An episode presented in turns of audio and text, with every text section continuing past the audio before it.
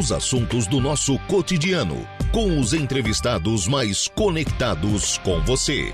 Agora, no Estúdio 95.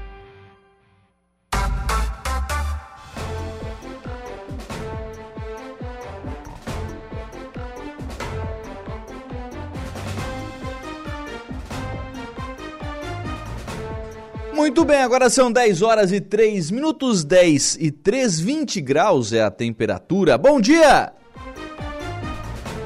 Nós estamos começando o programa na manhã desta quinta-feira aqui na programação da Rádio Araranguá. Muito obrigado pelo carinho da sua companhia, muito obrigado pela sua audiência. Já de forma antecipada, muito obrigado também pela sua participação. Você que nos acompanha em FM 95,5 aí no rádio do seu carro, da sua casa, do seu local de trabalho. Muito obrigado pela sua audiência.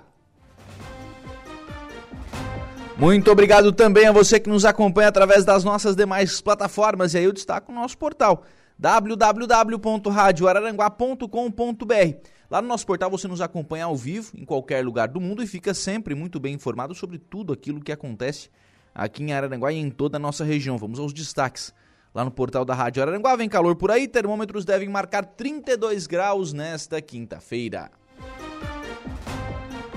É amanhã que vem o frio, né? Hoje vem o calor, amanhã vem o frio. Fica difícil, né?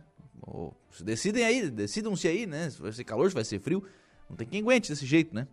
É, eu tenho certeza que vamos ser contemplados no segundo momento, afirma o deputado Tiago Zilli sobre a revitalização da SC 447 entre Aranguá e Balneário Rio do Silva. A entrevista foi concedida mais cedo aqui no programa Dia a Dia com o Saulo Machado. Entrevista concedida pelo deputado Tiago Zilli, que esteve ontem com o governador do estado, Jorginho Melo. Também destaque lá no nosso portal, caminhão capota e fere motorista na BR-101 em Sara. Por volta das quatro e meia da manhã desta quinta-feira, dia 17, uma guarnição dos bombeiros de Sara foi acionada via Central de Operações do Corpo de Bombeiros para atendimento a acidente de trânsito. Capotamento com vítima presa em ferragens. A ocorrência foi registrada no Poço 8 aqui em Sara. Tá a notícia lá no nosso portal, com imagem inclusive do acidente. É, você pode acompanhar em detalhes a informação lá no www.radioararanguá.com.br. Ainda à sua disposição as nossas lives para você acompanhar a nossa programação e também para participar aqui do programa. Nosso canal no YouTube, estamos ao vivo lá é, em áudio e vídeo pelo YouTube da Rádio Araranguá, assim como pelo Facebook, facebook.com.br Rádio Araranguá, através das duas lives. Você também participa né, aqui do programa, manda a sua mensagem, enfim, interage aqui com a nossa programação. A Edna Macedo já está nos acompanhando lá pelo Facebook da Rádio Araranguá. Você também tem à sua disposição o nosso WhatsApp, que é o 98808-4667. 98808-4667 é o WhatsApp da Rádio Araranguá para você adicionar aí aos seus é, programas, aos seus contatos, né? E participar aqui do programa.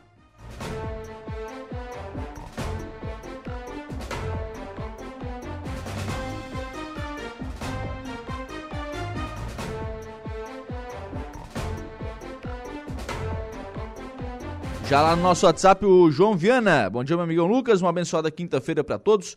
Um abraço, um abraço aí pro, pro João Viana também, muito obrigado pela, pela participação. João que vinha reclamando aí nos últimos dias, né, sobre iluminação pública. Ô João, ontem eu conversei com o Wellington Serafim, que é o responsável aí pelo, pelo departamento de iluminação pública, né, da, da prefeitura, disse que iria colocar aí o serviço que você solicitou, né, a manutenção que você colocou na programação lá para a equipe, né, desenvolver esse, esse trabalho, fazer esta manutenção. Então isso deve acontecer aí já nos próximos dias. Programa que tem os trabalhos técnicos de Kevin Vitor.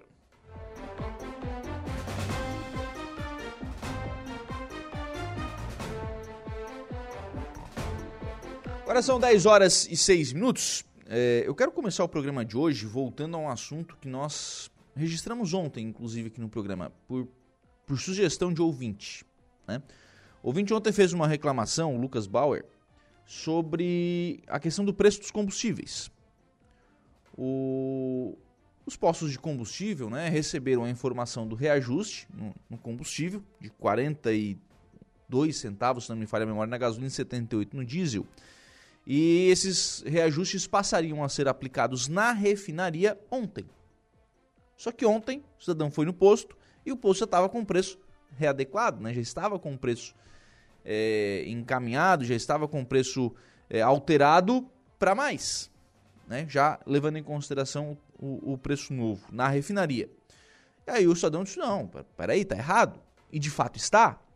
O que, o Estadão fez? Foi ao, seu, ao órgão que o protege, que é o órgão de proteção ao consumidor, o PROCON, aqui de Araranguá. Ao que recebeu, segundo o relato do Lucas Bauer ontem, pelo nosso WhatsApp, disse o seguinte: olha, é, o Procon disse que não poderia é, que não poderia atender porque essa é uma, uma regulamentação da ANP, da Agência Nacional de Petróleo, enfim, é, que essa era uma situação é, federal. É, então, diante, né, diante dessa, dessa situação, um revoltado mandou mensagem aqui para a rádio, enfim, fazendo essa, essa reclamação. Feita esta memória, feita esta lembrança da reclamação do ouvinte ontem, é preciso esclarecer o seguinte. Primeiro, a reclamação do, do Lucas Bauer não era com relação ao aumento do preço na distribuidora, era com relação ao preço abusivo no posto. Porque ele não poderia ser, não poderia é, ter levado em consideração o preço da distribuidora, e sim o preço que o posto estava cobrando, né? Será que já tinha um aumento realmente? Será que tinha chegado já gasolina com preço novo? Como é que vai se descobrir isso? Somente com o PROCON atuando e indo até o posto para verificar a situação. Então, sim, o PROCON teria a autonomia para fazer essa atuação, para ir em loco é, visualizar a situação. E aí abre-se uma outra questão, questão essa que eu já tratei aqui no programa, inclusive em, em outras oportunidades, quando outras reclamações é, já aconteceram. O, o PROCON de Araranguá precisa ser criado de fato. Ele existe de direito. É, tem um órgão, tem lá uma, uma pessoa, uma profissional, que é a, a diretora Cristiane Risati, que é diretora do PROCON de, de Araranguá. E, e é o PROCON, é isso. O PROCON de Araranguá hoje é a sua diretora. É, tem lá uma sala, um computador, um e-mail, enfim. Mas olha, é preciso criar uma, uma infraestrutura para o PROCON de fato atuar. Só ficar na prefeitura recebendo as demandas da, das pessoas e só conseguir fazer ligação ou só conseguir encaminhar e-mail é pouco para o que pode fazer o Procon. O Procon precisa fazer mais. Para o Procon fazer mais, é preciso que se compreenda também isso. É preciso que tenha estrutura para o Procon fazer mais. O Procon precisa de um de um fiscal. Se, a, se, a, se hoje a diretora do Procon de Araranguá precisar sair para, por exemplo, ver essa situação que foi levantada pelo, pelo Lucas Bauer, vai fechar o Procon porque não vai, não vai ficar ninguém. Né? Então isso precisa ser, é, precisa ser estruturado. Outra coisa, o, já passou da hora da cidade de Araranguá criar um fundo de proteção ao consumidor. Para que esse fundo? Para receber as possíveis multas. Não estou dizendo aqui que o PROCON tenha que sair por aí multando todos os estabelecimentos comerciais, não é isso. Mas a multa, quando a situação de forma administrativa não é resolvida, ela é um artifício que pode ser utilizado só que hoje o PROCON de Aranguá não pode aplicar multa porque não tem onde receber essa multa. Precisa criar esse fundo, é uma lei. Precisa mandar para a Câmara, aprovar e tal, criar o fundo, estruturar o PROCON. Quem sabe com o recurso que esse fundo for receber, né, criar campanhas de conscientização, é, passar a fazer um PROCON mais ativo na cidade. Até porque o PROCON de Araranguá, por, é, por deficiência dos outros municípios da, da, mais próximos aqui da região, não, não tem PROCON no Arroio, não tem PROCON em Maracajá, não tem PROCON em Meleiro. Então todo esse pessoal vem para Araranguá. Eles vêm para Araranguá para fazer as suas reclamações. Então, às vezes faz uma compra é, na, na, internet, enfim. Vai ali no Procon de Araranguá, o pessoal, né, a, a Cristiane Rizatic, ela atende, encaminha, faz a solicitação, a solicitação administrativa. Esse trabalho ele é feito, mas pode ser feito muito mais. Mas para fazer muito mais, precisa ser criada toda essa estrutura aqui no Procon de Araranguá. E aí a estrutura é de pessoal, é de estrutura de trabalho, por exemplo, ah, precisa fazer uma fiscalização, tem que pegar um carro. Precisa fazer determinada ação de conscientização, olha, vai precisar contratar uma gráfica, alguém para criar essa campanha, enfim. As coisas precisam evoluir. Só do jeito que está, hoje não está mais atendendo aquilo que Araranguá precisa. Araranguá é uma cidade que cresceu muito nos últimos anos, as necessidades elas estão mudando né, e, claro, precisa adequar aí essa, essa questão desse atendimento do PROCON também. Outra, outra questão, se a Cristiane Risati que pega férias, Gente, não, não é aqui uma crítica somente à atuação da, da diretora do PROCON. Mas, por exemplo, se ela pega férias, o que é normal, é direito, né? trabalha ali, tem, tem o seu direito a férias. Aí fica o PROCON um mês sem, sem fechado, sem ninguém atender, porque a diretora está de férias. Não, precisa ter uma estrutura para atender melhor as necessidades que, repito, hoje são, são outras, né? É, hoje são outras aqui na cidade de Araranguá. Até porque, né, atende também outras, outras necessidades, outras cidades, né, outra, atende outros municípios aqui da, da região. Já tem ouvinte participando aqui no nosso WhatsApp, no 988084667, o ouvinte não coloca o nome, de pessoal registrar, né, quando mandar mensagem aqui para a rádio, para colocar o seu nome, para a gente poder registrar que é a participação dos ouvintes, né? Bom dia, sempre que precisamos, não tivemos ajuda do PROCON, não resolvem nada, tá dizendo aqui o ouvinte. Por isso, por isso, não é, não é só, não é, não é a questão de falta de vontade, não é a questão, não, não é isso, mas é que tem que ter estrutura para resolver, né? É, como é que o PROCON vai fazer determinada oportunidade, lembro bem disso, é, a gente tinha um problema muito sério com as agências bancárias aqui na cidade. As filas estavam assim, intermináveis, né? É, e aí o PROCON foi acionado para se pronunciar, inclusive, sobre isso. Vem cá, tem uma lei municipal para ser cumprida, tem tempo para atender o cidadão que vai no banco. O PROCON não, não fiscaliza. Não, a gente não tem como sair para fiscalizar, porque daí fecha o PROCON. não, não, é, é, isso é inconcebível. Isso precisa ser corrigido. Né? É uma melhoria que precisa ser é, corrigida né, aqui na, na, cidade de Araranguá. A Sandra da Silva também está conosco, deixando aqui a sua mensagem de bom dia. Bom dia para Sandra. Muito obrigado pela participação.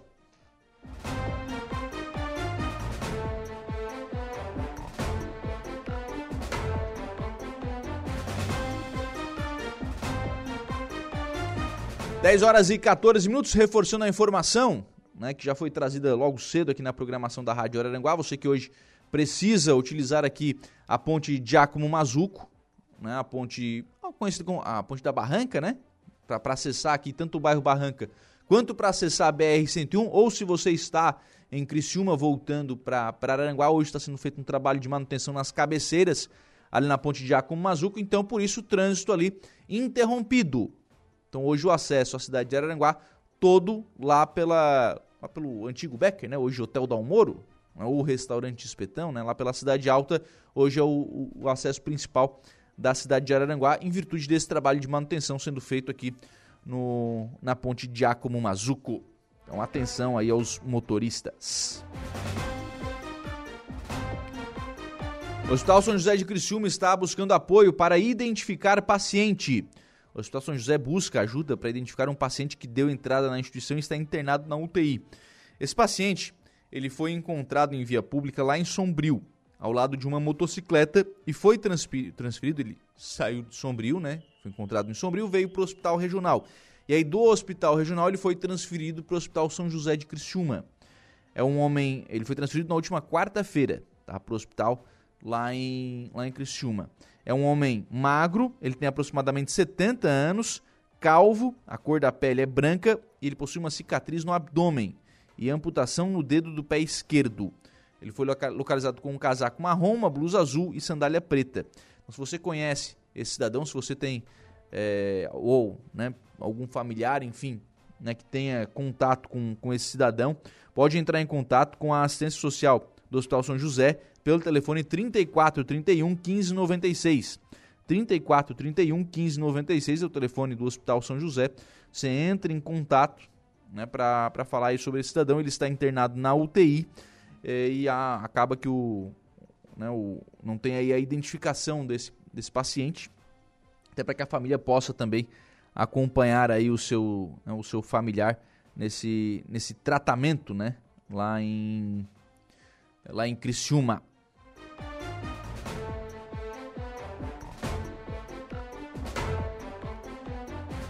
10 horas e 16 minutos, caiu o número de sombrienses faltosos no serviço de saúde. Lá em fevereiro desse ano, a Secretaria Municipal de Saúde de Sombrio divulgou um importante dado. Em 2022, cerca de 700 sombrienses faltavam às consultas médicas, exames, sessões de fisioterapia e outros atendimentos da saúde todos os meses. Esse foi o dado divulgado lá em Sombrio. Aqui em Araranguá absolutamente não é diferente, tá? Os números tão, de, de falta em procedimento, consulta, exame também são alarmantes. Né? Segundo o levantamento feito pela Secretaria de Saúde de Sombrio, haviam sido registradas 234 faltas nas consultas com pediatra, 651 com psicólogo, 1.395 sessões de fisioterapia e 1.682 faltas em consultas com os clínicos e médicos da Estratégia de Saúde da Família, do ESF. A partir desses dados, foram realizar, foi realizada uma campanha de conscientização à população, alertando para o comprometimento do sistema e seus impactos, gerando o aumento do prazo para a marcação de consultas e exames, ocasionando também prejuízo financeiro, afetando a todos os usuários do sistema. A campanha obteve uma melhora e hoje o número de faltas registradas caiu para cerca de 700 por mês, de 700 para 462 por mês. Ainda não é o ideal, né, mas a população certamente está mais consciente. O relatório que foi divulgado cita também os investimentos realizados pela gestão em exames como os de endoscopia, colonoscopia, ultrassons e ressonâncias, de cerca de 150 mil reais mensais, possibilitando que o agendamento fosse realizado na maior brevidade possível. Com os exames laboratoriais não foi diferente, foram 70 mil reais mensais investidos. Outro ponto de destaque no relatório são os atendimentos com ginecologista, que tem horário estendido até às 19 horas, e a obstetrícia para gestantes de alto risco e o tratamento fora do domicílio, que transporta 3 mil sombrienses ao mês para consultas, cirurgias e exames.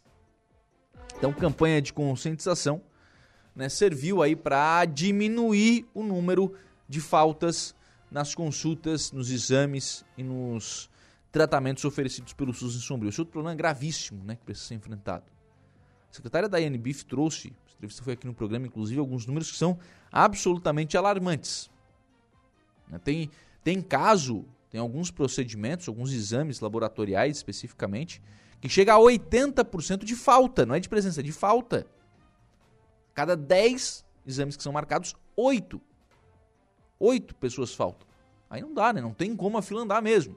A fila vai sempre ficar travada, né? Porque as pessoas não vão. Então, é, a, a, a, o paciente, o cidadão, precisa também saber que ele tem responsabilidade com o SUS.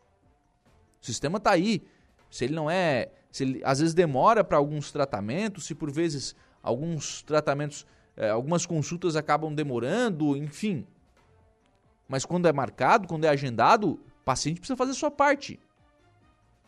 O paciente tem a sua, a sua obrigação de, de comparecer na consulta, de comparecer no exame, de comparecer no procedimento. Gente, tem procedimento que o cidadão faltou. Procedimento é cirurgia. Vai fazer uma cirurgia, talvez não seja uma grande, mas faltou um procedimento.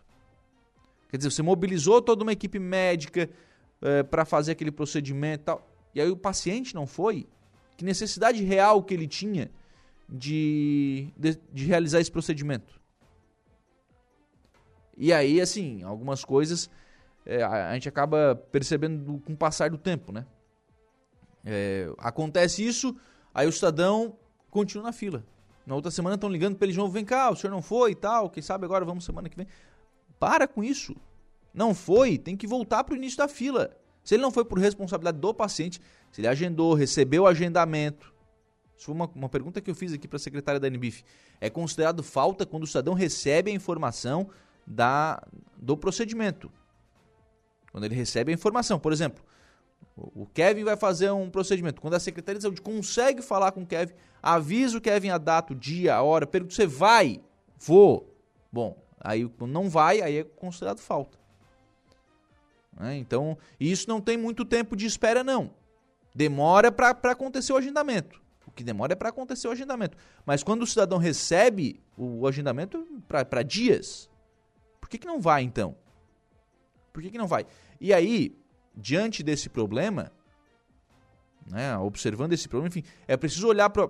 Porque não é uma realidade só de Araranguá. Se eu conversar com a secretária da NB, se você for conversar com o secretário Rogério do Arroio, se for conversar, conversar com a diretora Michelle em Maracajá, com a Elixandra aqui em Meleiro, as realidades vão ser absolutamente as mesmas. O número de falta é muito grande. E aí é preciso olhar né, para outras cidades, o que, que elas estão fazendo para chamar a atenção das pessoas, para diminuir esses números. Então, Sombrio passa a dar um exemplo, e é um exemplo muito, é, muito bom, de um resultado bastante interessante, né? eram 700 faltas, essas faltas caíram para 462, então caiu de forma significativa, realizando campanhas, falando mais sobre isso. De vez em quando tem que vir narrada, entrevista. Olha, gente, tá faltando muita falta e tal, tal procedimento tá com muita falta, não falte. Explica por que, que não pode faltar. É, qual é, por que, que isso ocasiona uma fila maior, por que, que isso acaba demorando mais para outras pessoas serem atendidas. Vem, fala e tal, explica isso. Só que isso precisa ser recorrente, precisa continuar fazendo isso. A secretária veio fazer isso uma vez, legal, bela iniciativa, né? foi interessante. Mostrou que existe um problema, que um problema precisa ser enfrentado, mas precisa continuar. Né? Precisa ter o segundo passo, está na hora de vir de novo. Está na hora de criar alguma coisa diferente. Olha, eu não sei se for né, uma pediatra, vamos comprar bala e dar para as crianças, não sei, vamos criar alguma coisa diferente, né, para que as pessoas embora o procedimento seja o verdadeiro interesse das pessoas, a sua saúde seja o seu verdadeiro interesse, é preciso criar alguma coisa para que elas não faltem, né? Precisa mexer isso, fazer alguma coisa diferente, porque o que está sendo feito, infelizmente, né, o, resultado não tem sido é, bastante é, tão interessante.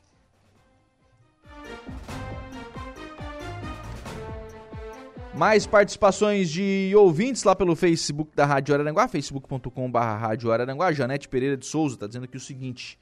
Bom dia, mas há tempo de esquecer a data. Eu marquei uma consulta no posto do Jardim das Avenidas há duas semanas. Eu achei que era dia 27 do 8. Fui lá, é 27 do 9. Fui ver dia 27 do 9, dá tempo de esquecer. Morrer ou a gente se entope de remédio para aliviar os problemas. Eu estou esperando há três anos uma cirurgia do tendão do braço direito e quando sair a cirurgia, que validade tem os exames? Depois de três anos, os exames ainda não valem? É, não piorou meu caso? Pergunta aqui a Janete Pereira. E não dá tempo nem para questionar o funcionário público porque é sujeito à prisão por desacato. Não, não é assim. Prisão por desacato não é assim, né? Não, não é assim que funciona, ô, ô, Janete. Eu, ne, com relação à questão do agendamento, a gente já vai falar sobre isso. Mas, por exemplo, a questão da prisão por desacato não é assim. Você não pode ofender o funcionário público. Mas questionar você pode. Absolutamente é um direito cidadão. Mas vem cá, por que está demorando muito? Ok. O seu pi, pi, pi, pi. Não, daí não, né? Daí não. Né? Mas é, se você questionar o funcionário público com, com educação, com rispidez não tem problema, mas com educação, sem problema nenhum, não vai ter desacato. Com relação aos, aos, aos agendamentos, olha, eu estou baseado no que disse a secretária. A Janete está me dando uma informação diferente. A secretária me disse que, olha, quando a gente marca um exame, uma consulta com um especialista, não é o clínico, tá? Não é o clínico, médico do posto de saúde, normalmente é o próprio posto que marca. Mas quando vai para esse, esse, esse outro atendimento, é avisado, né, é, é, lembrado o cidadão ali dois, três dias antes. Né, dois, três dias antes. Agora, se há uma consulta com o médico é, com o clínico do posto, não pode durar, não pode esperar dois meses, né? Aí eu concordo com a Janete. Aí eu concordo com a Janete, não dá para esperar dois meses. Né? Não, aí isso é, é, é, não, não tem como ser assim, né? né? Com relação a essa questão da, das consultas nos postos de saúde. Não, tem que ser a cada dois, enfim, né? Uma semana, não, não dá para esperar tanto tempo assim.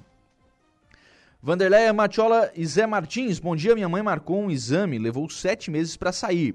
Liguei para desmarcar, nem o nome elas perguntaram do paciente. A Vanderleia Matiola está registrando aqui essa situação também pelo Facebook da Rádio Araranguá. O povo vai colocando as suas opiniões. E é isso mesmo, viu, gente? Vamos participando, vamos interagindo, que a sua participação ela é fundamental aqui na nossa programação.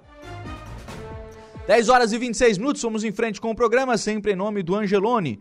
No Angelone Araranguá, todo dia é dia. Quem faz conta, faz feira no Angelone, não escolhe o dia, porque lá todo dia é dia. Quem economiza para valer, passa no açougue do Angelone, sem escolher o dia, porque na feira, no açougue, em todos os corredores, você encontra o melhor preço na gôndola e as ofertas mais imbatíveis da região. Baixe o aplicativo aí no seu celular e abasteça.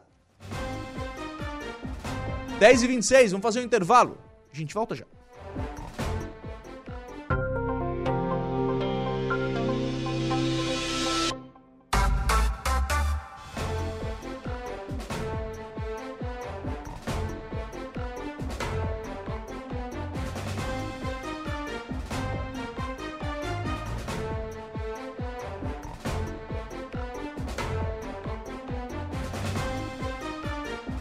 Agora são 10 horas e 38 minutos, 10 e 38, 20 graus é a temperatura. Vamos. 20 não, 25 graus atualizou aqui a temperatura.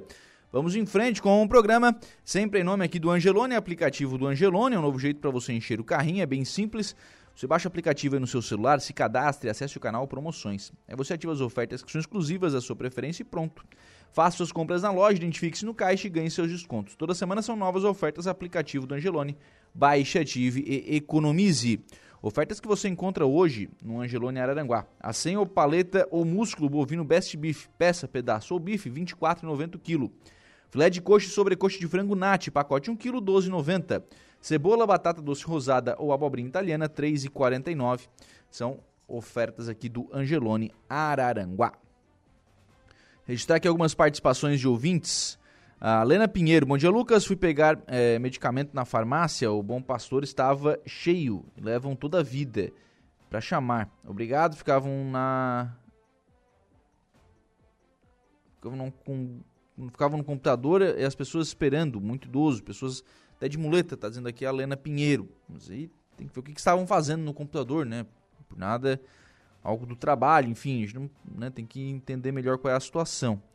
É, Sônia Aparecida e Leandro Antunes, bom dia Lucas, a Janete está se referindo a, a que tem funcionário de saúde que só, só no fazer a pergunta sobre a demora da consulta de uma cirurgia, eles tratam muito mal as pessoas. Minha filha já passou por muitos transtornos e continua passando. Parece que trazem os problemas de casa para o seu trabalho. Está registrando aqui a Sônia Aparecida. É, tudo bem, né? Pode haver a questão do atendimento, né? de um ser bom, outro ser ruim, enfim, pode, pode haver.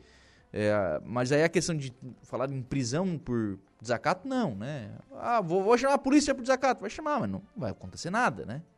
Então, sim, tem, tem casos e casos, né, gente? Vamos, vamos, vamos ter é, real ciência disso, né? O Edson Médici Santos está por aqui. Abraço a todos os ouvintes, diariamente lá em Sapucaia do Sul, no Rio Grande do Sul. Sempre acompanhando aqui a nossa programação. Obrigado ao Edson sempre pela audiência. 10h39, vamos em frente com o programa e está na linha conosco o delegado Gilberto. Delegado Gilberto Mondini, delegado do SAER, né, do, do Serviço Aeropolicial, e que também presta né, o atendimento junto ao Saraçu, que é o Serviço de Saúde. Né? Primeiramente, doutor eh, Gilberto, quero ouvi-lo sobre a questão sede do SAER há, um, há uma negociação, uma tratativa em andamento para que o Saer saia da sua atual base, né, em Criciúma, e vá aqui para o aeroporto de Forquilinha. Para vocês, para os profissionais, enfim, que trabalham ali no, no Saer e no Saraçu, como é que vocês veem essa mudança? Vantagens, desvantagens, como é que vocês veem essa nova, a possibilidade dessa nova sede, doutor Gilberto, bom dia. Bom dia, Lucas, bom dia a todos os ouvintes. Pois é, é nós Desde quando nós chegamos aqui na região sul, no final de 2016, nós tínhamos três grandes anseios, né? É, primeiro seria implementar o aeromédico, que a gente já conseguiu, é, apesar de ter algumas deficiências ainda, como o pagamento por parte da MESC. Nós tínhamos a construção de uma base própria e uma aeronave própria, tendo em vista que tanto a base quanto a aeronave são equipamentos locados. Ocorre que no início desse ano, o proprietário de onde nós estamos pediu o imóvel de volta. Em razão disso, a gente iniciou buscas né, por outros imóveis que comportassem a, o SAER e toda a sua estrutura. Ocorre que na região não tem nada. A gente consegue achar um galpão, mas não tem um local de pouso. A gente consegue achar um galpão com local de pouso, mas aí não comporta a estrutura do SAER. Muitas dificuldades para a gente conseguir esse imóvel. Aí, com o advento do novo governo, foi criada uma nova Secretaria de Portos, Aeroportos e Ferrovia, e aí vislumbrou-se uma possibilidade de a gente construir dentro do aeroporto de Forquilinhas a base do Saer. Então, a gente tem os aspectos positivos, né? Nós abastecemos lá, a questão da logística de localização fica bem no centro da região sul, então facilitaria os deslocamentos para os atendimentos policiais e aeromédicos. Questão do treinamento, a gente consegue fazer o treinamento no próprio aeroporto, onde nós estamos hoje há uma dificuldade, né? Então a gente está vendo com bons olhos e estamos aí unidos com o prefeito de Forquilinha, os empresários que possuem hangar lá, com o secretário de Portos e Aeroportos, Beto, e a expectativa é que a gente consiga é, construir essa base lá até a metade do ano que vem. Sim. A, a questão do terreno onde atualmente vocês estão, doutor, é, com relação à pedida né, do proprietário para devolução desse terreno, ele deve ter, enfim, interesse em algum tipo, algum outro tipo de, de investimento. Há prazo hábil para isso, para a construção desse, dessa nova estrutura, ou haverá necessidade de algum tipo de sede provisória? Não, na realidade, ele era para a gente ter entregue o imóvel agora em julho. Conseguimos negociar com ele, prorrogar isso até dezembro. Mas é bem provável que a gente vai ter que iniciar uma negociação com ele para que a gente estenda um pouquinho mais esse prazo, que até dezembro a gente não consegue construir essa base. Uhum. Mas ele é uma pessoa de bom trato, assim, creio que isso não seja problema. Até porque, o senhor mesmo já relatou sobre isso, é, não é um equipamento que possa ser colocado em qualquer lugar, né? Ele, ele exige uma certa infraestrutura, né? Exatamente. Hoje, como eu disse, né, tem que ter um galpão que comporta aeronave, toda a estrutura do SAER, de alojamentos, cozinha, sala de guarda de equipamentos, questão do aeromédico, nós temos uma farmácia dentro do hangar, né? Nós temos todos os equipamentos semelhantes de um TI, então não dá para ficar em qualquer lugar. Tem alguns requisitos mínimos a serem observados, principalmente nessa parte do aeromédico, e que a gente não pode abrir mão. Uhum. Né? Então essa é a dificuldade de achar algum outro local, local que comporte o SAE, a não ser uma construção de uma base nova mesmo. Sim. A, a aeronave ela segue sendo locada pelo Estado? Segue sendo locada, esse é um outro, uma batalha que nós temos, né? Mas como é equipamento muito caro, isso daí a gente tem que viabilizar através de algum convênio com o governo federal ou até mesmo a nível de governo de estado, né? A gente não consegue resolver isso aqui localmente. Uhum. É, aí é um pouco mais, mais complexo. Mas a, a vinda dessa base já própria e pensada para ser o Saer e o Saraçu já é uma grande evolução no serviço, né? Sem dúvida, a gente consegue concretizar o segundo sonho nosso, né? Como eu uhum. disse, o primeiro era o médico, que já está operando e salvando vidas aí há quase três anos. Agora, com a construção da base, o segundo sonho fica realizado. A gente só vai depois em busca mesmo da compra da aeronave própria, tendo em vista que esse é o único helicóptero locado no estado. Então, eu acho que a gente consegue sensibilizar aí as autoridades que têm poder de comando para que a gente consiga aí ou financiar ou até mesmo comprar uma aeronave usada para que a gente consiga, de certa forma, sedimentar o serviço tanto aeropolicial quanto aeromédico na região. É, porque aí tendo a base, tendo a aeronave, não tem mais risco de tirar esse serviço, né? Isso, então, esse é um medo, né? Porque hoje, aqui que acontece? Pelo fato da base ser locada, a aeronave ser locada e todos esses custos são absorvidos pela Polícia Civil, e esses custos é tudo em, é, o aluguel da base não, mas a questão da aeronave é tudo é, regulamentado em dólar. Uhum. Então, esses custos ultimamente subiram muito, né, por parte da polícia.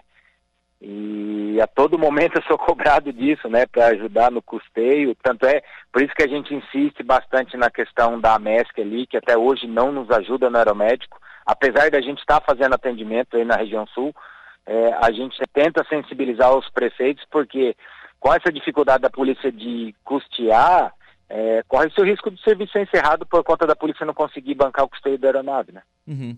Pois é, aí a gente abre, na verdade, novamente esse debate, né? Isso já foi falado aqui em algumas oportunidades sobre a questão da necessidade de, de, de os municípios da AMESC contribuírem com esse serviço.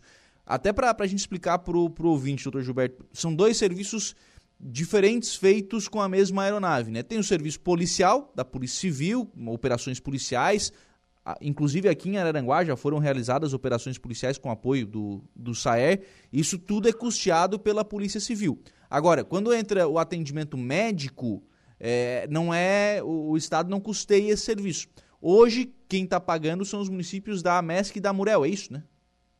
Isso, perfeito. A polícia entra com o custeio da aeronave e da tripulação, e os municípios que compreendem a ANREC e a Murel são responsáveis pela folha de pagamento dos médicos, enfermeiros e farmacêuticos e os insumos hospitalares que são utilizados nessas, nessas ocorrências. Né?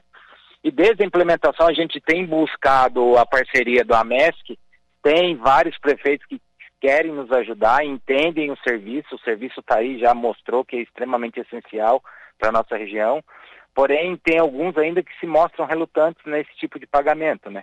O que a gente não consegue compreender, porque é um serviço que tem números fantásticos, tem inúmeros exemplos de vidas salvas, sequelas minimizadas, mas a, a MESC insiste em, em dizer que não há um meio jurídico para fazer esse repasse.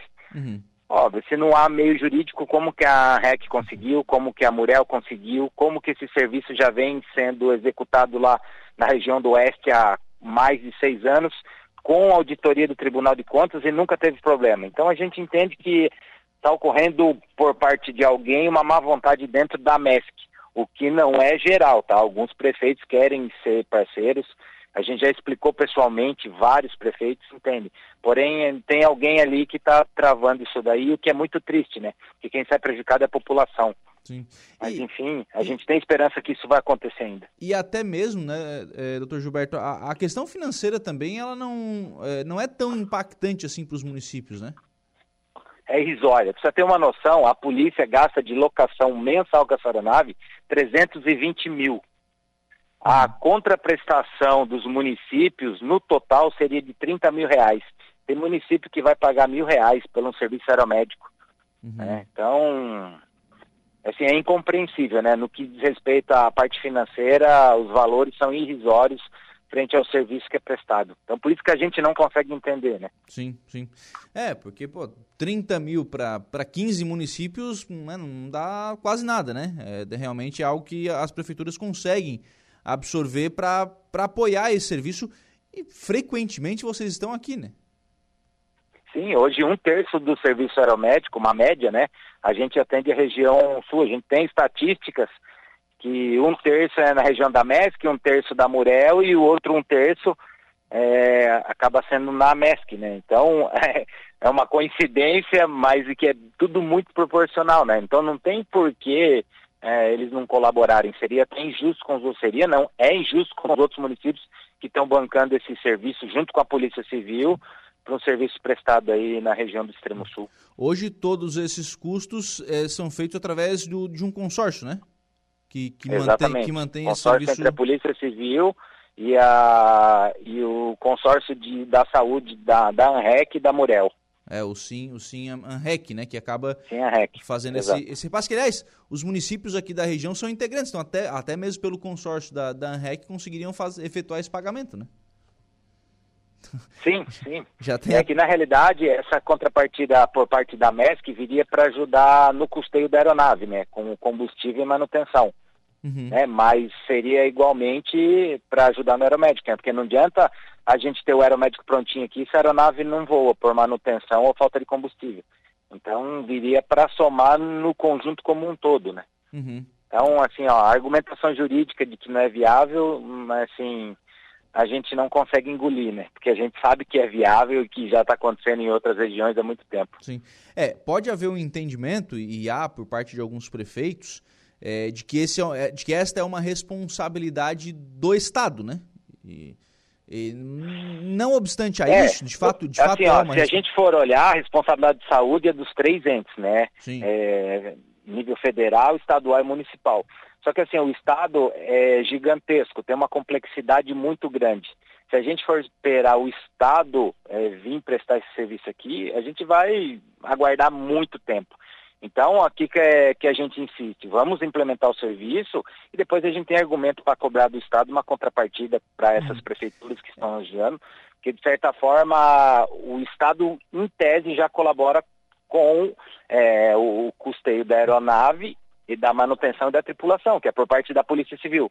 O que nós vamos buscar futuramente é uma ajuda do Estado a nível de Secretaria de Saúde, né? Que e, já está acontecendo as tratativas. E mais do que isso, eu até ia chegar nisso, doutor Gilberto, é de que o, o, o preço, não o custo, mas o preço desse serviço não ser prestado, porque hoje o Estado tem é, na, na, na, sua conta a alocação dessa aeronave para operações policiais. Ela voa para operações médicas por outra, né? Porque há esse entendimento dessa importância mas o preço de não ter essa aeronave fazendo operações médicas ele é muito, mais, muito maior do que o investimento que os municípios fariam, né?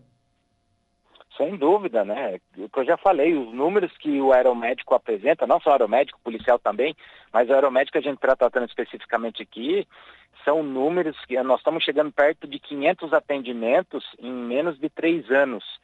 E são 500 atendimentos que fizeram diferença diretamente na vida dessas pessoas. A aeronave só é empregada quando há risco à vida ou questão de sequelas. Então, quando a aeronave vai para uma operação aeromédica, é certo que uma vida está correndo risco né, de morte, é, ou até mesmo essa pessoa corre risco de ficar com várias sequelas gravíssimas. E uhum. o emprego da aeronave é fundamental para isso daí. A gente vê quase que assim, ó, semanalmente exemplos de médicos dos hospitais de referência falando, se não fosse o emprego da aeronave, essa pessoa estaria morta, ou essa pessoa estaria acamada por resto da vida. Então, às vezes é essa dificuldade que a gente tem para explicar para os prefeitos. É. Mas por outro lado, eu falo assim, ó, esse é um serviço que se paga a médio e custo prazo. Tem uma pessoa que é atendida pela aeronave, que vai deixar de ficar sequelada por resto da vida em cima de uma cama, vai diminuir o custeio da farmácia lá na prefeitura, questão dos retornos médicos, a questão do transporte para ficar trazendo essas pessoas dessas cidadezinhas até um centro de referência. Então, assim, a médio e longo prazo, a, a, as prefeituras terão uma economia com essas pessoas que serão atendidas e que não dependerão tanto da saúde municipal para isso. Uhum. O Aedna Macedo está por aqui, bom dia, parabéns Sair Saraçu pelo belo trabalho, Deus abençoe muito, e está cobrando aqui da, da MESC, né, lamentável para não dizer outra coisa, diz aqui a, a Edna Macedo. Então são opiniões dos ouvintes que já vão, já vão registrando aqui. Doutor Gilberto, obrigado pela participação aqui no programa. Um abraço. Ah, obrigado vocês pela, pela oportunidade. Aí estamos sempre à disposição. Delegado Gilberto Mondini, delegado do SAER, falando sobre a possibilidade e necessidade né, da troca da, da base e também voltando a este tema, né, tratando da questão do, da cobrança, da, do, não cobrança, mas do custeio né, desse serviço é, aeromédico aqui na região do extremo sul catarinense. Hoje quem custeia o, o né, o serviço aeromédico, são os municípios da ANREC e da Amurel. Faltam aí os municípios da MESC também terem este entendimento e realizarem né, esta contrapartida.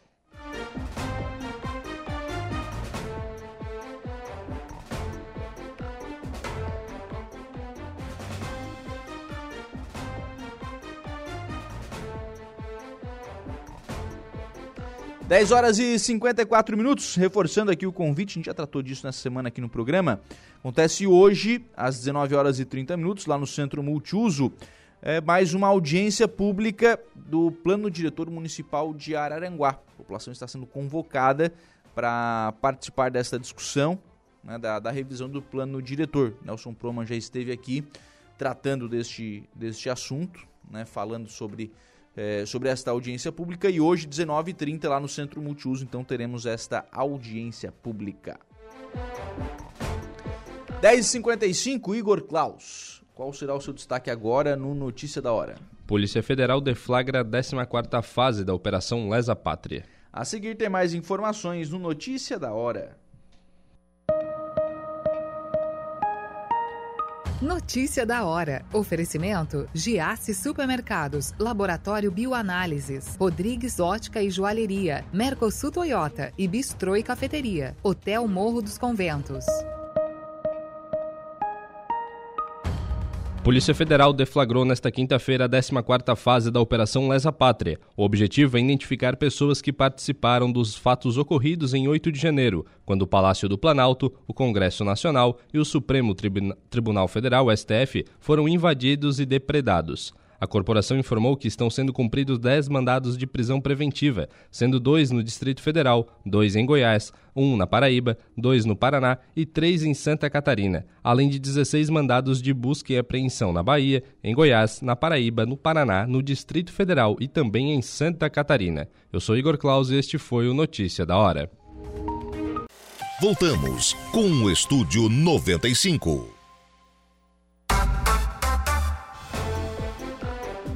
Bem, agora são 11 horas e 10 minutos, 25 graus a temperatura. Vamos em frente com o programa na manhã desta quinta-feira aqui na programação da Rádio Araranguá. Aconteceu na noite de ontem uma reunião e uma e votação né, para a formação da nova diretoria do Conselho Municipal de Turismo aqui de Araranguá, que levou o Renan Machado a ser o novo presidente do Contur. Bom dia, Renan, tudo bem? Bom dia, bom dia a todos que nos escutam. Desafio. Então, mais um, né? Ô, Renan, como é que surge o, o Contour? O Renan faz parte de um grupo de empresários aqui da Lagoa da Serra, né? Que Isso. Tem feito já um trabalho junto com, o Conselho Municipal de Turismo e importância desse momento do Conselho Municipal de Turismo. É, a gente vem numa, numa uma crescente, né? Desde 2021, quando o Contour começou a ser reativado, que já existia Contour em Araranguá, uhum. paralisou por um tempo. Eu acredito sim que são ondas, né? Então, se tu olhar para trás, assim, teve momentos que já teve até mais pungente do que hoje, daqui a pouco dá uma decaída, daqui a pouco vem, surgem novos, novos empresários, novas, né? O problema é que a última onda que decaiu, Era um pouquinho para trás, né? É, decaiu bastante, né? exato. né? Virou uma marolinha, né? Exato. Então, assim, a gente teve uma, uma procura através da Ellen Becker, da MESC, uhum. através do Antenor com a prefeitura, em nome do César, né? E a gente começou a fazer reunião, iniciamos pela, pelo grupo da Lagoa da Serra, é, onde a gente reuniu alguns empresários, fizemos essas algumas reuniões e voltou a ter um, uma, um, uh, um movimento né, do turismo de Araranguá. Claro, é, o nosso prefeito tem ajudado muito com isso. A cidade tá, é um canteiro de obras, né? Às vezes dá um probleminha, né? É, exatamente. Então, assim, mas tudo isso voltado, voltado a, pensando no turismo lá na frente, né? Porque o turismo, na verdade, é, o pessoal pensa assim, ah, é, é bom para trazer gente de fora, mas não. A, a infraestrutura que tem que fazer para ter o turismo acaba auxiliando em muito os moradores, né? Uhum. Eles acabam levando isso de graça, digamos uhum. assim, né? No, no, no, pacote, né? Não, e querendo ou não, também. Talvez para hospedagem não, mas para os outros, outros segmentos, o pessoal de fora também é cliente, o pessoal daqui também é cliente. Claro, né? claro. Não, e até a hospedagem, né? É assim, a gente, a gente uhum. costuma dizer que muita gente de Araranguá não conhece o que tem em Araranguá, então a gente tem que trabalhar isso, né? Uhum. É, é, uma das conversas que a gente sempre tem é que, graças a Deus, a gente tem muita coisa aqui. Sim. A gente é meio mal acostumado, né? o pessoal de fora, quando vem, aí dá um pouco mais de valor. Até mais assim, os moradores adoram. É, é aquela história do bairrismo, né? Sim. A gente não dá muito valor, mas a gente sabe que tem e, e adora, né? Pode falar mal, mas só quem pode falar mal é, sou eu. É mais ou menos por aí. fora não tem direito. A minha esposa que diz, meu, meu prazo de vencimento é três dias fora de Araranguá. Depois disso eu começo a ficar nervoso. tem, tem eu quero voltar para Araranguá, que a gente fala isso, fala aquilo, mas Araranguá é, assim, uma ótima cidade, né? Ô, Renan, tu participou desse último movimento do Contour. Isso ativamente é. nesse, nesse Então, é, a, a minha. É, a gente costuma dizer que eu estou sempre, graças a Deus, no, no meio do negócio, né? E, e, deu a coincidência que a minha sogra, a Laci, que era a antiga, a antiga presidente, né? Se mudou de Jaraguá do Sul para cá para me ajudar a cuidar do netinho dela que estava por vir, né? E eu sabendo do know-how dela, da história dela, eu acabei aproximando ela desse, desse grupo de, de empresários, da, da prefeitura em si, do, do Contour, né? Uhum. E ela mostrou para que veio, né? Então, é tanto que o trabalho dela foi impecável e assim. Sim. Passaremos muito trabalho. Ontem, ontem, na reunião, a cada 10 palavras, 8 era ela assim, né? Então é, é, um, é um peso que vem junto com isso, né? Sim. É uma o que, que tu destaca como é, grande feito dessa gestão e qual é o desafio da, da, gestão que tu inicia a partir de agora? Sim. Ela conseguiu, é, na parte burocrática do negócio, organizar muito, né? Ela já uhum. deixou ali preparado para os próximos dois anos, as reuniões estão preparadas lá. Então, exatamente. E assim, no verão, ela, ela já conseguiu fazer alguns eventos até em parceria com o Contour do Arroio do Silva, uhum. que é uma coisa interessante. E durante o verão ela conseguiu reacender ali a parte do artesanato do, do Morro dos Conventos, que foi foi excelente. O uhum. negócio deu, deu, criou corpo, né? Sim.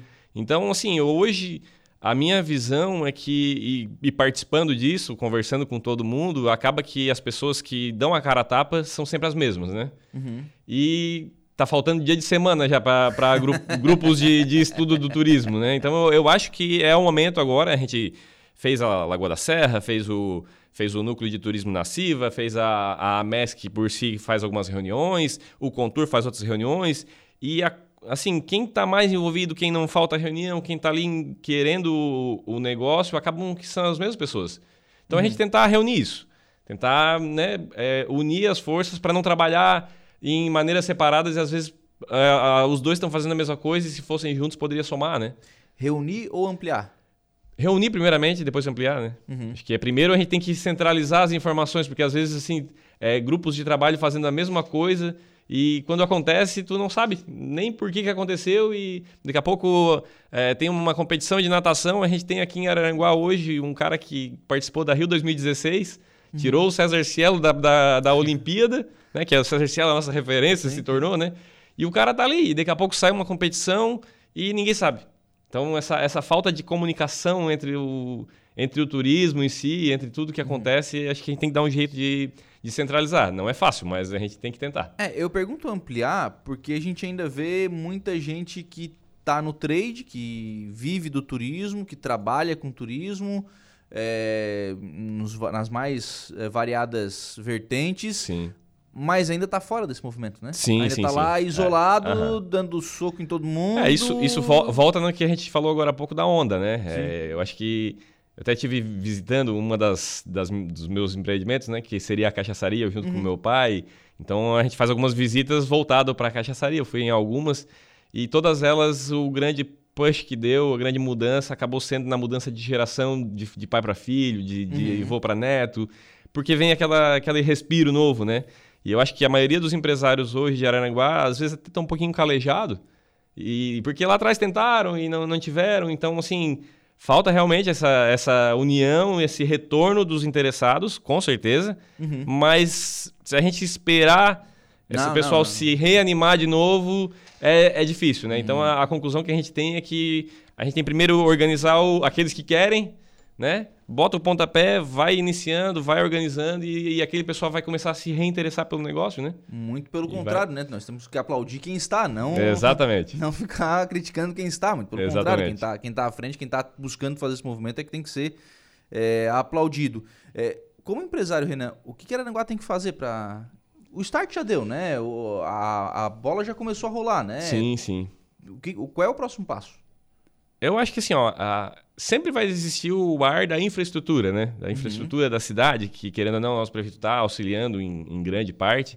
Mas a gente tem que pensar também que tem muita gente que não tem infraestrutura em outros lugares e fazem com que essa falta de infraestrutura seja o atrativo, né? É, eu vou, vou dar um então, exemplo. Tem, fosse- tem fosse cabanas a- hoje que alugam que não tem internet nem energia. O pessoal vai lá e paga pra, justamente para ter essa experiência da não infraestrutura. Não, e eu vou Então- dizer outro exemplo. Tem ido a Gramado ultimamente, não? Fui há um pouco tempo, há seis meses atrás. Como é que tava a estrada? Daqui pra Gramado? Uhum, bem. Bem ruim. Bem ruim. É. ruim. Não, péssima, né? Péssima estrada. Então, quer dizer, é importante? Claro que é. Né? Mas O pessoal não deixa de ir, né? o pessoal não deixa de ir, exatamente. Aham. É, então assim, eu acho que o, o principal que a gente tem que entender no turismo, e é uma coisa que a gente vende, talvez de cidade pequena, é entender que as cidades da AMESC, elas são bairros, elas não são cidades. Então, a gente tem que pensar que aquele cara que vem em Praia Grande, ele pode se hospedar tranquilamente em Araranguá. Até na última ida que eu fui a, a não foi Gramado, ao lado de Gramado é Canela. Canela. A gente foi lá e no almoço a gente é meio conversadorzinho, né? e eu converse- acabei conversando com o casal do lado, o pessoal do Rio de Janeiro, e a gente conversou. E disse, ah, vocês são de onde? A gente é de Araranguá. Fica três horas e meia daqui. Pra nós é um, Uma, uma loucura. uma coisa assim, a cada cinco anos, pra gente organizar uma, uma passagem, uma viagem de três, três horas e meia, né? E a resposta deles, ah, que legal, então dá pra ficar aqui, ir lá visitar e depois voltar. Em um dia. Então, assim, a gente tem esse mau costume de pensar que só do lado. Mas é, a gente fez, é, na semana passada a gente fez uma visita técnica através do núcleo de turismo da Siva, é, onde eu também faço parte. A gente foi conhecer a pousada de Veneza, lá em Nova Veneza, que também é pertencente ao grupo da- do Instituto Mix, né? Ah, então, assim, eles comentaram que muita gente que vai voar em Praia Grande, pessoal de De São Paulo, balão. Rio de Janeiro, de balão, ficam lá, vão até, até Praia Grande e retornam Nova Veneza. Isso, se tu parar pra pensar assim, pra gente, local é, é uma enormidade de espaço, né? E a gente tem que entender que isso não, que isso é tranquilo. Florianópolis vem de Beto Carreiro. Exatamente. Então é isso, eu acho que isso é o principal a ser mudado. É entender que as cidades próximas a Araranguá são bairros. É, não é trabalhar a festa de Araranguá separadamente da festa do Turvo, separadamente da festa da Praia Grande. Não.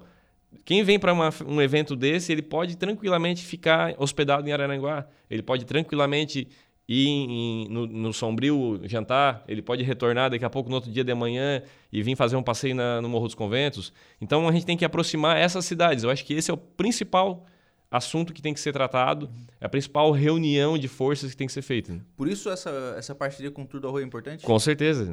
Que é a mais... Arroio é, a- irmão gêmeo de Araranguá, né? É uma só, a, né? gente, é, a gente vive, querendo ou não. É, é, é, é outro, disso, é né? outro absurdo que a gente ouve, né? Do, do- dos suíços. Vocês têm uma casa em Araranguá e uma na. na- Sim, na sim, isso é uma Não- coisa não que- Faz, não faz sentido, né? É, são- quando a gente vai viajar, são duas coisas que a gente fala que Aranaguá é diferenciado, né? A gente tem duas casas, uma a 7 km da outra e passa, cami- passa carro de som oferecendo emprego. Isso é- Então a gente vê como a nossa região ela é diferente. Eu, acho que, eu acredito que hoje, como empresário, é, num outro negócio que eu tenho, que fica aqui no centro da cidade, se vocês passarem nas- nos principais é, ramos de atividade de Araranguá é perguntar para os proprietários.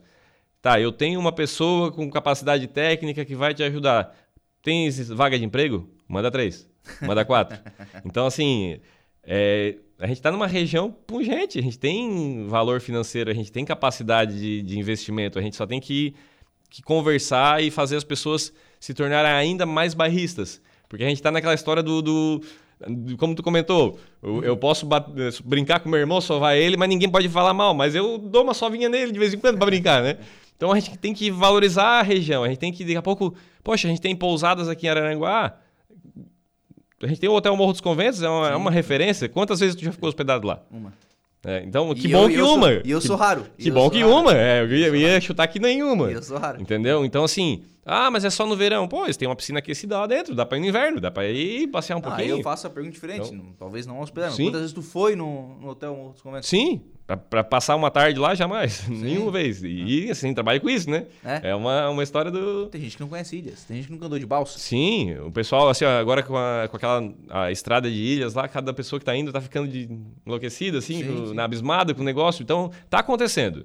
Tá acontecendo e, e, são ondas e a gente tem que surfar na onda. Uhum. Então, vamos aproveitar que, né, que, a, o trabalho do Contour, ele também não é só pedir, pedir, pedir para a prefeitura o negócio, né? Ele Sim. é um conselho Sim. onde existem é, o trade com a ajuda da prefeitura, mas ali a gente pode executar ações particulares. Porque às vezes o pessoal fica muito nessa de, de só esperar o público, né? Uhum. Então, peraí, daqui a pouco... Tem a minha parte é, também, é, né? Tem a nossa parte, né? E assim, às vezes é até mais bonito a gente fazer a nossa parte sem esperar do público. Né? Uhum. Depois o público... A, a, a traz aquilo para si, porque hoje a gente comentou em Gramado e um dos estudos de caso nosso no, na CIVA é o, é o Natal-Verão uhum. de Gramado, porque Gramado sempre foi inverno, né? Sim.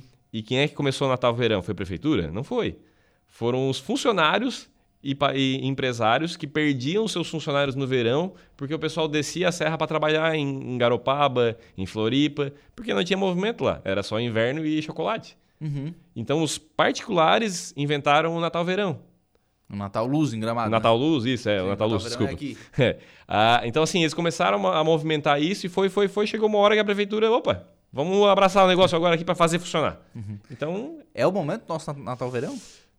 Ou nós estamos um passo atrás ainda? Não, acho que é um caminho, é um caminho longo ainda, né? Então não, não, não pode também né, pensar. Acho que, que dá um movimento, gera movimento, né? Mas a gente tem que pensar Araranguá como um todo, né? Uhum. Acho que é uma das coisas que Araranguá se perde, eu digo porque a gente tem coisas demais, né? Uhum. Então, uma das pesquisas que a, a Laci sempre tentou. É, Criciúma tem a Festa das Nações. Eles foram. englobaram tudo, conseguiram englobar. E Araranguá? Ela é português, é italiano, é alemão? Qual é a referência de Araranguá? Né? A gente não uhum. tem especificamente uma referência. Então a gente ainda não consegue achar um nicho, um, um norte a se trabalhar. Daqui a pouco, ah, Nova Veneza. Tu fala em Nova Veneza, tu fala em restaurantes italianos. Sim. Tu, Sim. Né, tu fala Criciúma, Festa das Nações. Eles conseguiram englobar. Então acho que a gente tem que pensar nisso também. A gente tem que pensar o norte de Araranguá. Para que qual é a, a identidade? Isso, qual é a identidade de Araranguá? Para que que era, né? Eu, eu em, várias conversas, em várias reuniões, eu sempre disse até para o nosso prefeito, o que a gente tem são águas. Então, uhum. isso ninguém tem e é o maior valor do mundo. É, só existe uma coisa mais cara que petróleo mas na é, falta, é água. Tem, aí tem uma questão que é o seguinte, é, não pode ser o que eu acho, não pode ser o que o Renan acha, não pode ser o que o Kevin. Não pode ser... Claro. A gente não pode definir isso no achismo, né? Sim, sim. É, existe, tem que fazer estudos de caso, né? São estudos. Tem, tem que ser, isso tem que ser mais profundo, né? Sim, e, sim. e outra coisa, a hora que decidir também decide, né? ah, não vem com o Aranguá Fest num ano, no outro ano é festa aniversário do município. É, porque não, justamente não, pera, porque pera não tem um, uma coisa a ser seguida. Porque ainda, não, não né? é, é um, e porque é um, não é. encontra o público no outro lado. Exato. Encontra por causa do show, encontra por causa disso, Exato. por causa daquilo e tal mas uh, tem que ser um negócio bem feito, né? Uhum. É, é um caminho, né? É um caminho que a gente considera assim que o contour é importante isso, porque às vezes a prefeitura acaba fazendo, porque tem a, né, uma obrigação tem lógica pressão, de, tem uma pressão para fazer. Uma pressão e vai executando. E, né, às vezes com boa vontade. Hoje, acho que ninguém faz coisas por má vontade, Sim. né? Todo mundo faz por boa vontade. Ninguém sai de casa para errar, né? É, mas assim, às vezes falta também que o público diga o que quer. E hoje o Contour é esse caminho, é, é essa linha de conversa entre os empresários e a prefeitura. Então a gente tem que tentar caminhar isso, né? Uma, uma das coisas que, que a gente conversou bastante ontem na reunião, que eu acho que é o essencial, é o que o Contour entre no fluxo de pensamento da prefeitura. Porque é uma coisa é a gente é a pessoa né, é um conselho a gente dizer ah a festa de Araranguá foi legal mas faltou isso isso isso isso para o uhum. ano que vem a gente faz não peraí vamos pensar antes ó oh, eu acho que vai faltar isso isso isso então, então vamos conversar junto aqui junto com o contor junto com os empresários a prefeitura tem se mostrado sempre aberta para essas nessas ideias né então vamos trabalhar junto antes da, do evento não pós né uhum. Água é água é a ideia Pode ser? É uma coisa particular essa ideia, mas eu acho assim que sempre que eu citei é uma coisa interessante, porque o Rio Araranguá é, uhum. é espetacular, ele está ali subutilizado. E as iniciativas é, que estiveram ali, elas foram sempre positivas, né? Sim, hoje a gente tem a, a, tem a, a pesca de, do robalo, ela vem a Fish TV, é uma, uma festa nacional, é um uhum. campeonato nacional hoje. Uhum. A gente já teve aqui há muitos anos atrás uma ainda organizado pelo pai da Ellen Becker, um campeonato de barcos de super velocidade aqui é no mesmo? Rio. Ninguém lembra, isso está na minha infância, eu tinha 5, 6 anos isso. E eu, eu lembro porque nosso prédio é, tem visão para o rio, né? Sim. Então eu fiquei lá vendo lá de cima da sacada. sacada. É, mas assim, é, já teve olha o que avião, já, né? É, Aranaguá teve muitas coisas. Então assim, e até por isso a gente pensa assim, ah, turismo é só evento, evento, evento. Não, o turismo também é cultura. Sim. E tá altamente ligado à cultura. Então, poxa, vai sair a, a praça do, do trem na, na barranca. barranca. É turístico? É, uma, é um ponto de visitação. É, então, a gente tem que também trabalhar muito junto com a cultura de Araranguá. Mas para isso, como tu diz, a gente precisa de históricos, pesquisas, para a gente achar esse norte. É, Porque... É tudo, a, a, gente, tudo que dá, dá certo, mas às vezes o, o, tudo também não é bom, né? Porque tu abre demais o, o leque e tu não, não, não, to, não toca um foco, é, né? E não só o rio, as lagoas também, Sim, né? a Lagoa da Serra por si só, né? E agora o, o empreendimento que está sendo feito ali, a praça que vai ser feita uhum. no, no Belizone, ali vai ser espetacular, uhum. né? A gente vê o, o projeto... É... E é. temos um, um outros conventos, né? Só. Gente, é, só. Só. só. Coisa nada, coisa é. pouca, assim, né? Falésias, Estamos com, com um único olhar aqui, tu consegue ver o mar, as falésias e a serra. Uhum. É, o meu, meu padrasto é americano, né? Minha mãe mora nos Estados Unidos, né? Uhum. E a última vez que ele veio, ele nunca tinha vindo ao Brasil, ele, ele ficou abismado porque numa única foto ele conseguia englobar praia, falésias e serra. Ele ficou... Porque nos Estados Unidos outro tem uma coisa, outro tem outra, né? É diferente é. a... Por falar nisso, é, como é que vocês veem a questão da Barra do Rio Aranguá? Do ponto de vista de acesso, né? Acesso, de sim. acesso, de chegar lá... Uhum de ter lá uma infraestrutura para atender as pessoas. A gente acha altamente importante. Só que, claro, como diz, como a infraestrutura é pensada, né? Sim. Porque hoje o que acontece? O, quando fica difícil de se cuidar, principalmente, simplesmente se proíbe, né? Uhum. É, é a maneira mais prática, né? Uhum. Mas eu acho que hoje todas as proibições que vêm da parte do Ministério Público, às vezes por denúncia, coisa assim, o meu, meu mero entendimento é que não tem ninguém que vai lá e bate no peito e diz, não, eu vou cuidar. Então o Ministério Público barra e diz, tá, alguém vai cuidar? Aí nós podemos ver se liberamos, senão não. Uhum. Então, claro, não é fácil se pensar numa estrutura para isso. Mas é um local. E também não, não precisa ser aberto para ir lá e fazer igual antigamente 500 mil carros de som. né? Mas eu acho que. Porque fica uma incongruência, porque um lado pode e outro lado não. Sim. E aí? Não, então, não, não falo que na verdade os dois lados não pode. É? É. Mas assim, acaba que a, a, a barreira principal é na, na, é. na beira da lagoa, da, do mar, né? É. Mas daqui a pouco que seja feita uma estrutura, não precisa ir de carro, mas que vai de barco. Sim. Tá lá? Ou, tá, ou a história do, do trenzinho para ir até lá. Tudo é possível. Então, assim, eu, eu, eu sempre digo: o dizer não é que não pode. Vamos dizer, quem sabe? Uhum. Porque tu proibir é pior. Mas, não, ó, pode, mas da maneira X. Uhum. Porque só proibir, poxa, daí aí a pergunta que vem é aquela, ah, mas lá, lá, no, lá em tal lugar pode, aqui não. Não, então sim, aqui pode, mas dessa, dessa, dessa forma. Pode ser? Vocês se interessam? Então, uhum. acho que esse é o, é o papel do turismo, né? Porque quando tu não tem um controle, é pior do que tu ter um controle. Sim, sim. Né? Não, e também não, não, fica legal também, né? Exatamente. Ninguém está procurando o, o, se, se confunde muito, muito isso, né? A expressão desenvolvimento sustentável não é matar tudo, né? Exatamente. Ela, ela, tem sustentável na, na expressão, é. mas ela tem desenvolvimento também, né? Sim. Então os dois precisam é. caminhar juntos. É um né? caminhar, claro. É, em algumas perguntas, assim, quando a gente fala em movimento, normalmente os moradores mais antigos às vezes dão aquela primeira barreira, né? Porque, ah, uhum. porque vai gerar movimento. E eu sempre costumo perguntar, tá, mas assim, no centro da cidade, se tu perguntar qual é o morador de família que está lá há 100 anos, no mesmo local. Quando chegou o movimento, eles foram se realocando ou, ou ficaram porque gostam, porque acham Uhum. interessante, ou se realocam e vem um, um- uma, uma, uma recompensa nisso. Porque daqui a pouco tu tinha um espaço que valia X, agora ele vale 5X. Sim. Porque dificilmente o movimento te joga para baixo. Uhum. Dificilmente o, o turismo vai jogar o espaço para baixo, ele vai jogar para cima. Pode ser que tu não goste do turismo, Sim, sim. Aí Mas escolhe, outra área. dificilmente tu vai perder com o turismo. Né? Então, assim, como a gente já escutou em algumas reuniões lá sobre o Morro dos Conventos, uma, uma representante de uma pessoa que está na Alemanha, ela deu a ideia de, quem sabe, mudar o plano diretor para não existir comércio na parte baixa do Morro dos Conventos. Ah, não, mas daí. Poxa!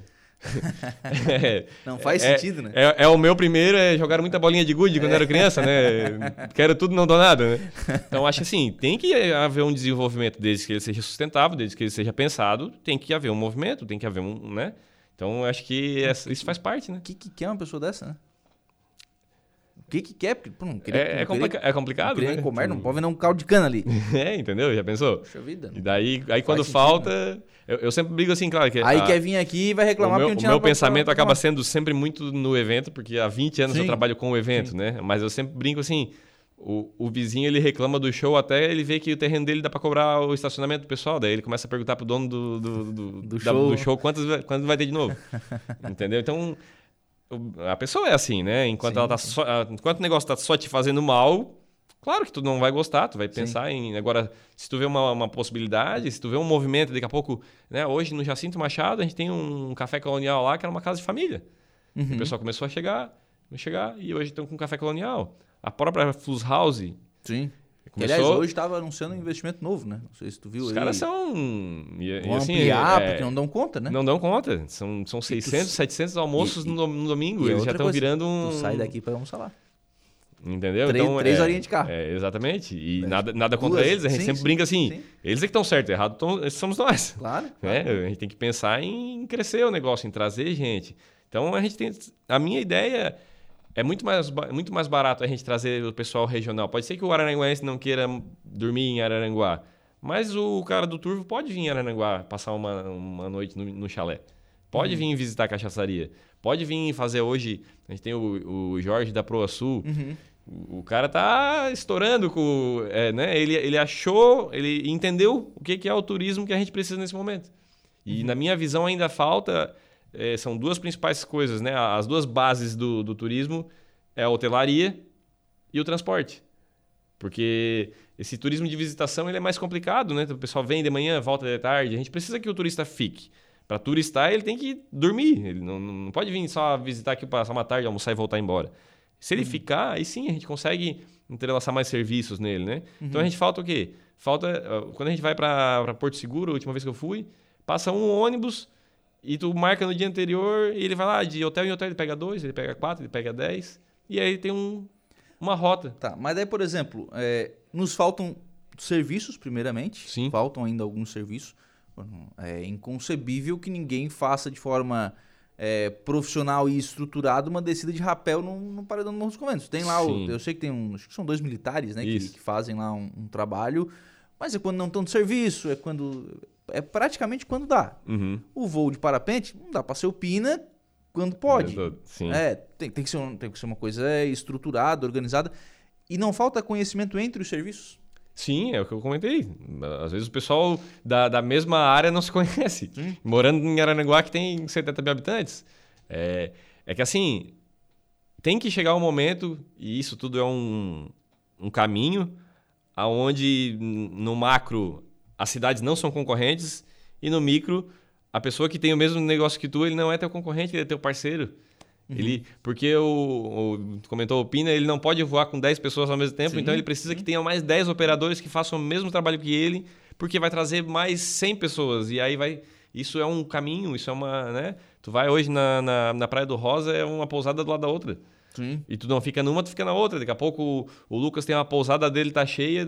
Para não perder o Renan, ele, já, ele mesmo já fecha com, o- terceiro e já faz a. Então, isso tudo trabalha em, em união, né? Uhum. É, o que falta, claro, é que por ter pouco movimento em cada nicho, A, uhum. gente, a gente ainda passa trabalho porque as pessoas não trabalham exclusivamente com aquilo, né? Sim. Então, é... e na questão do, do rapel, a questão... Aí, o Morro dos Conventos, a gente tem um outro problema que é a parte da marinha. Sim. Então, ali barra muita coisa. Né? Daria para fazer vários outros tipos de, de coisa, só que ah, como, como tem na serra, aqueles, aqueles balanços infinitos, Nossa, aquelas é, descidas, né? Só que ali não pode. Tu, é. não, tu tem várias barreiras que. que e, e, às vezes até isso conver, conversando com, com o Afrânio, que é o nosso, nosso vice-presidente, e que e representa. E então, não, deve, com certeza ele deve estar com, né, com outras. outras coisas a resolver. Foi de última hora também. Né? Isso, né? foi, foi. Mas, então, assim, falta um pouco de, de explicação mesmo, porque as pessoas tudo. Ah, pode fazer tal coisa. Não, não pode. Uhum. Falta uma placa dizendo assim, ó, não pode. Uhum. Porque às vezes as pessoas. Às vezes a gente pensa que, que a pessoa que vai reclamar ela tem esse entendimento, mas não, não tem. Então uhum. tem que ter uma placa lá assim, ó. Não pode, tal coisa, tal coisa, tal coisa. Porque uhum. só o que pode, o pessoal fica querendo o que não pode. Então é, é complexo, né? Eu acho que falta a prefeitura com certeza tenta informar, tenta, tenta colocar bastante coisa na, no site. O sa prefeitura hoje no, naquele grupo do WhatsApp ali é todo dia recebendo, né? A prefeitura uhum. tem um uhum. achei ótimo aquilo ali, todo dia chega alguma coisa, né? Sim. sim. Então, ontem chegou eu mesmo ali, né? Então, só que legal. ontem eu cheguei. É. então assim, já, já é um caminho de informação que eles têm passado, sim. mas eu acho assim, é, tem muita coisa que a, a, a execução do, da, do público ele é um pouco mais moroso, né? Uhum. Então, daqui a pouco... Eu mesmo, eu, eu reclamei com, com, o Sandrinho, reclamei com, até com o próprio prefeito. Poxa, César, calçadão vocês fizeram não tem acesso para o cadeirante na, nas esquinas. Não, calma, que a, a vai rótula ter. vai ser elevada. Mas, assim, eu que tenho um micro conhecimento, Sim. tive essa dúvida. Então, as pessoas que talvez não se envolvem com isso vão ter mais ainda essa dúvida. Então, falta uma, uma placa dizendo, ó, oh, tal coisa. Acho que tem que tentar melhorar isso. Eles tentam, todo mundo tenta e sempre vai fazer, sempre a, a comunicação sempre vai, uhum. vai sofrer faltas, né? Sempre vai ser falha. Nunca vai chegar, né? Mas acho que a gente tem que tentar melhorar nesse sentido aí, tem que tentar reunir essa, esse grupo de pensamento, né? Por falar em Sandrinho Ramos, está aqui deixando um abraço para o Renan, desejando um bom trabalho à frente do Contour um empreendedor nato, trabalhador, jovem visionário. Está se colocando à disposição aqui. Oh, que bom. E está informando também que o trânsito está liberado na Ponte Giacomo Mazuco, aqui na Barranca. Então, se você precisa ir a Criciúma ou está vindo de lá para cá, trânsito liberado também na Ponte Giacomo Mazuco. Quando é que é a primeira reunião?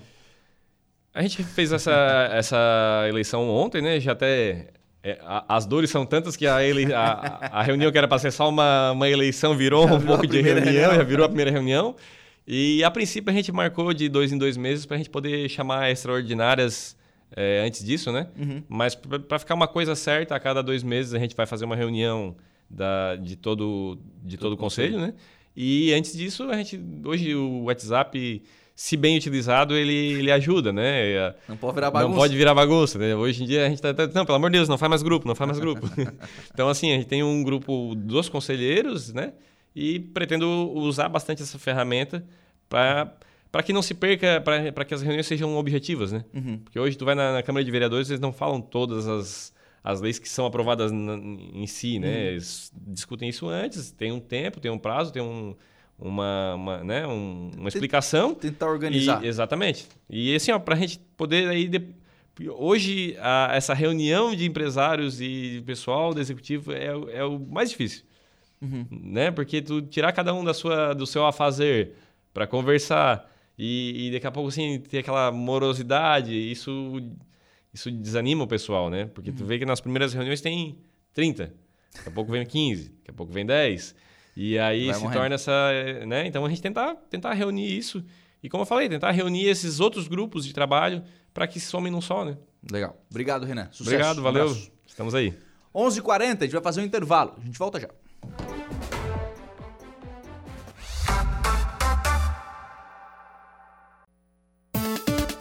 Polícia oferecimento Vigilância Radar, Pontão das Fábricas, Autoelétrica RF Araranguá, Estruturaço, Loja de Gesso Acartonado, Eco Entulhos, Limpeza Já, Fone 99 608 mil e Castanhetes Supermercados.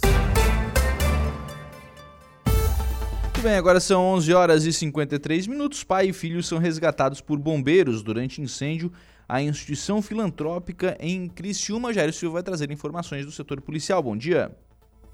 Bom dia, Lucas. O incêndio atingiu a Casa Guido, instituição filantrópica localizada na rua Santo Antônio, área central de Criciúma, na madrugada de ontem por volta de 1h40. Segundo o Corpo de Bombeiros, ao chegar no local, o fogo estava localizado na sala de televisão, já em fase de crescimento. Foi necessário realizar a entrada forçada, quebrando uma das portas de vidro. O combate foi realizado através de uma linha de ataque composta por dois lances e mangueiras, utilizando cerca de 150 litros de água para efetuar a extinção. Posteriormente, foi feita a abertura das janelas e realizada a ventilação do local, que estava extremamente saturado. Durante as buscas realizadas pelos bombeiros, pai e filho, que estavam pernoitando no interior da instituição, foram retirados e ambos estavam bem fisicamente. Além disso, foi repassada a guarnição dos bombeiros que no cômodo do sinistro ficava uma gata, que foi encontrada após as buscas. O felino estava atrás de um sofá, apresentando dificuldade para respirar e foi entregue à responsável pela instituição, informou a corporação. Homem entrega arma de fogo à polícia após esposa ser ameaçada por sobrinho na coloninha. A ocorrência que envolveu ameaça, lesão corporal e porte ilegal de arma de fogo foi registrada pela Polícia Militar, viu, Lucas? Na noite de ontem, quarta-feira, dia 16, no interior de uma residência localizada na rua Governador Celso Ramos, no bairro Coloninha, aqui em Araranguá. Por volta de 20 horas e 30 minutos de ontem, uma guarnição estava em rondas pelo bairro quando foi abordada por um homem relatando que havia ocorrido uma briga de família e que um dos autores havia ameaçado sua esposa com uma arma de fogo. O mesmo localizou a arma e entregou à polícia. A guarnição se dirigiu ao local da briga e colheu o relato das vítimas, sendo que uma delas contou que escutou o suspeito falando com alguém no telefone sobre um assunto estranho. Que nesse momento, a mulher que ouviu a conversa ficou com raiva e começou a brigar com o suspeito. Foi quando foi atacada pelo rapaz com um soco no peito. Depois disso, o criminoso de 25 anos sacou uma arma de fogo e apontou na sua direção. Após a vítima ameaçar ligar para a polícia, o suspeito fugiu do local a pé. Segundo a polícia, o suspeito é sobrinho da vítima. Já o homem que procurou a guarnição é marido da vítima e, quando tomou conhecimento dos fatos, foi atrás do suspeito e encontrou um momento em que foi agredido pelo criminoso. Ao retornar para casa, junto com a esposa, o casal procurou pela arma do suspeito e aí encontrou dentro de uma mochila. Em seguida, colocaram a arma no veículo da família e, no meio do caminho, entregaram à guarnição da PM. Outras guarnições foram mobilizadas para dar apoio à ocorrência, efetuaram buscas, porém o mesmo não foi localizado. Dia dos fatos, foi lavrado um boletim de ocorrência e a arma entregue na central de polícia. Estamos de volta com Estúdio 95.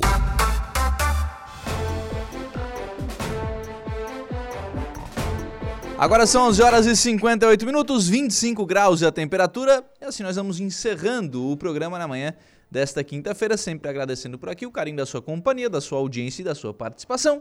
E reforçando sempre né, que nós temos novo encontro marcado às 18h30 na conversa do dia. Você vai ficar agora com Reinaldo Pereira e as suas selfies aqui no estúdio da, da rádio. e o programa A Hora do Recado. Bom dia! Estúdio 95, de segunda a sexta, às 10 da manhã.